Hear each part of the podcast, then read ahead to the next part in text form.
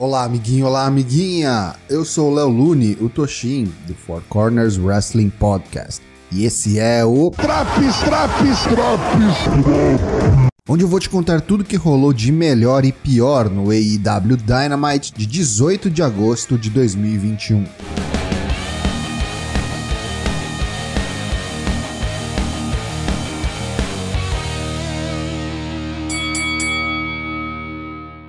Direto de Houston, Texas, o AEW Dynamite começa com John Moxley e Eddie Kingston vindo ao ringue para fazer declarações, mas no caminho são atacados pelas costas pela 2.0 e Daniel Garcia. Os rios deixam John e Eddie caídos, vão ao ringue e declaram que eles cuidaram do reforço de Darby Allin e Sting. Agora eles estão lascados. E chama os caras pintadas para sua luta, agora mesmo. Pedido atendido.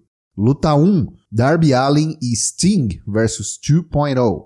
Sting vem ao palco primeiro e Darby surge da plateia, já dando skateada nas costas dos vilões. A luta é uma Texas Tornado Match, mas aí somos informados que não há desqualificações e a luta vai para a plateia, para os bastidores da arena e eventualmente vira uma handicap match, pois Daniel Garcia ajuda 2.0. Eric Kingston chega e pega Garcia pelo pescoço, levando-o embora. A 2.0 dá um suplex em Darby em cima de seu próprio skate e depois coloca um Sting através de uma mesa em um Stereo Power Bomb. Mas o sessentão dá um no-cell fudido e levanta instantaneamente. Após um Springboard Missile Dropkick de Darby, Sting dá um Scorpion Death Drop duplo e finaliza com o Scorpion Death Lock, também em ambos membros da 2.0, vencendo por submissão.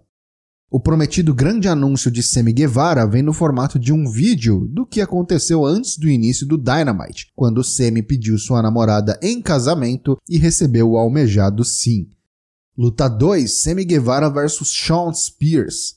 Durante a entrada de Sammy, Spears o ataca antes do início do combate. O pau quebra francamente até que Tully Blanchard e Sean Spears usam um Assisted Tombstone Pile Driver. Só depois desse grande golpe, Spears coloca Sammy no ringue para o início oficial do combate. Eles ameaçam mais um pile driver em Sammy, mas Aubrey Edwards, a árbitra, os impede e expulsa Tully do combate, mandando para o vestiário.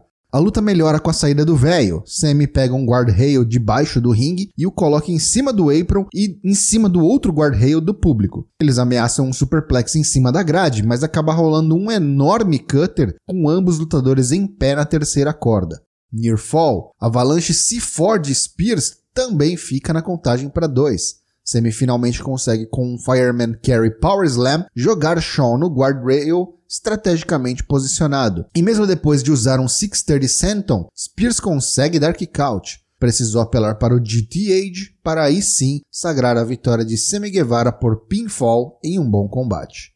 Voltamos do intervalo e Tony Schiavone está no ringue com Dan Lambert, fundador da American Top Team. Com ele estão os lutadores profissionais Andrei Arlovski e o brasileiro Júnior Cigano dos Santos. Ele diz que da última vez que esteve ali, falou umas dolorosas verdades e então a AEW mandou Lance Archer para silenciá-lo. Dessa vez ele trouxe reforço. Ele continua dizendo que os fãs da AEW só sabem ficar jogando RPG e procurando merda na Deep Web, até que finalmente Lance Archer vem calar Dan Lambert, mas antes de chegar ao ringue é atacado pelas costas por Scorpio Sky e Ethan Page, a Man of the Year. Luta 3: Jurassic Express vs The Young Bucks pelos AEW World Tag Team Championships. A luta é excelente, com um tempo de destaque para todos os quatro participantes. Spots incríveis de Luchasaurus e Jungle Boy. Eventualmente, Marco Stunt se pendura nas cordas e Kenny Omega vem ao palco, dá uma cadeirada nas costas de Marco. Enquanto os Good Brothers distraem o árbitro, do outro lado do ringue, Christian Cage vem pegar Omega de porrada e vão de volta aos bastidores. No fim, mesmo após um brainbuster na cadeira de Jungle Boy em Matt Jackson, os Jurássicos não foram capazes de sobrepujar os campeões, que vencem com o BT e Trigger. Após a luta, toda a elite volta ao ringue e eles distribuem castigo em Jungle Boy, Luchasaurus e Christian Cage. Tony Schiavone está nos bastidores e ele entrevista a campeã feminina da AEW, Dr. Britt Baker, e sua nova aliada, Jamie Hayter, Hater diz que é amiga de longa data da doutora e claro que ela aceitou ajudá-la quando solicitada.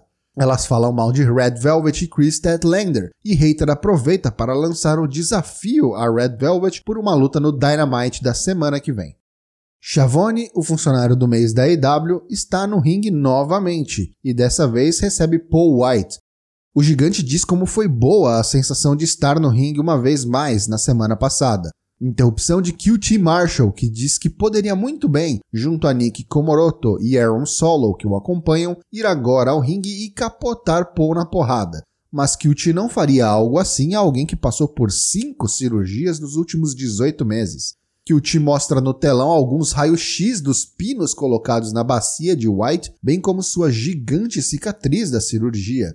Paul pouco se importa, diz que QT só queria era ver o belo bundão branco gigante dele e mostrar ao mundo. E o que Paul quer mesmo, ele já terá. Uma luta com QT Marshall no All Out. Tess e seu filho Hook estão no ringue para dar as boas-vindas ao FTW Champion, Absolute Ricky Starks. Ricky chama Brian Cage para uma conversa franca, cara a cara. Corta para os bastidores e Cage está caído aos pés de Powerhouse Hobbs, mas logo Cage se levanta e o pau quebra. A Dark Triangle está com Schiavone nos bastidores e Peck desafia Andrade para uma luta no All Out.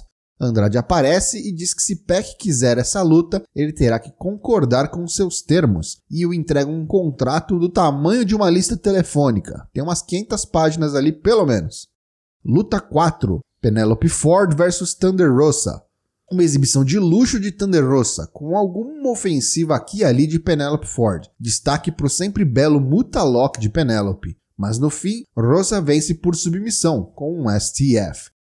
Nos bastidores, Arn Anderson e seu filho Brock Anderson falam com Tony Schiavone sobre Malakai Black e como ele atacou a ele, Arn e Cody Rhodes. Semana que vem, Brock enfrentará Malakai Black. Parece que Arn não deve gostar muito de seu filho para bucar essa luta anunciado para o AW Rampage The First Dance dessa sexta-feira, dia 20. Private Party vs Jurassic Express pelo AEW World Tag Team Championship Eliminator Tournament. Jade Cargill vs Kiera Hogan. John Moxley vs Daniel Garcia. Em vídeo package, Miro manda um recado para Eric Kingston. O campeão quer conversar.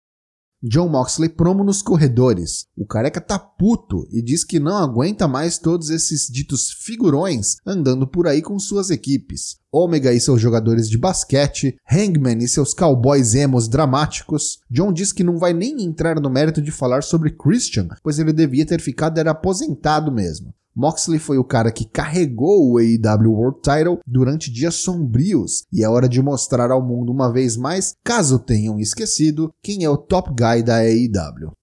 Luta 5: MJF vs Chris Jericho, o quinto e último capítulo dos trabalhos de Jericho. Chris não pode entrar ao som de Judas nem usar seu finisher Judas Effect, ou será automaticamente desqualificado. Sem problema, a plateia faz um ensurdecedor a capela de Judas para Jericho, coisa de arrepiar mesmo.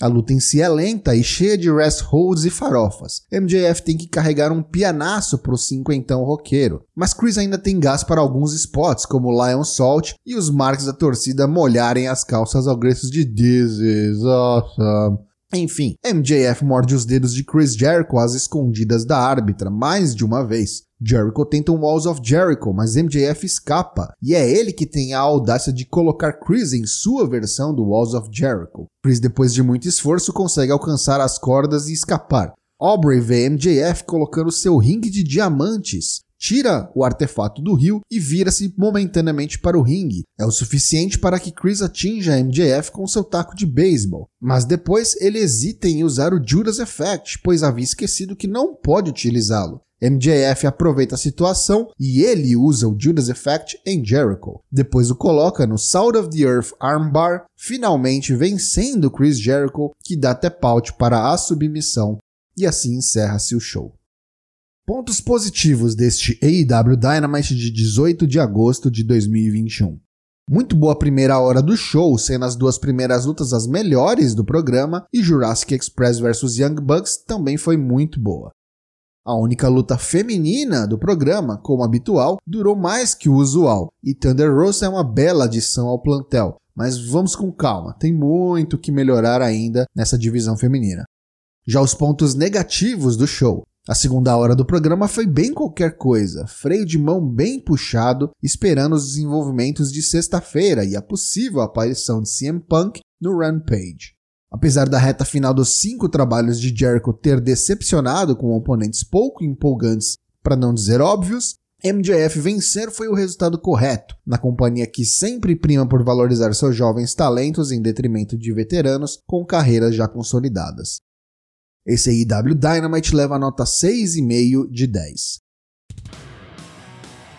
E aí, tá curtindo os drops do Dynamite? Não perca também as edições do Raw, NXT, SmackDown e Rampage. O Four Corners Wrestling Podcast tem lives todas as terças e quintas-feiras, a partir das 8 da noite em twitch.tv barra Te vejo lá!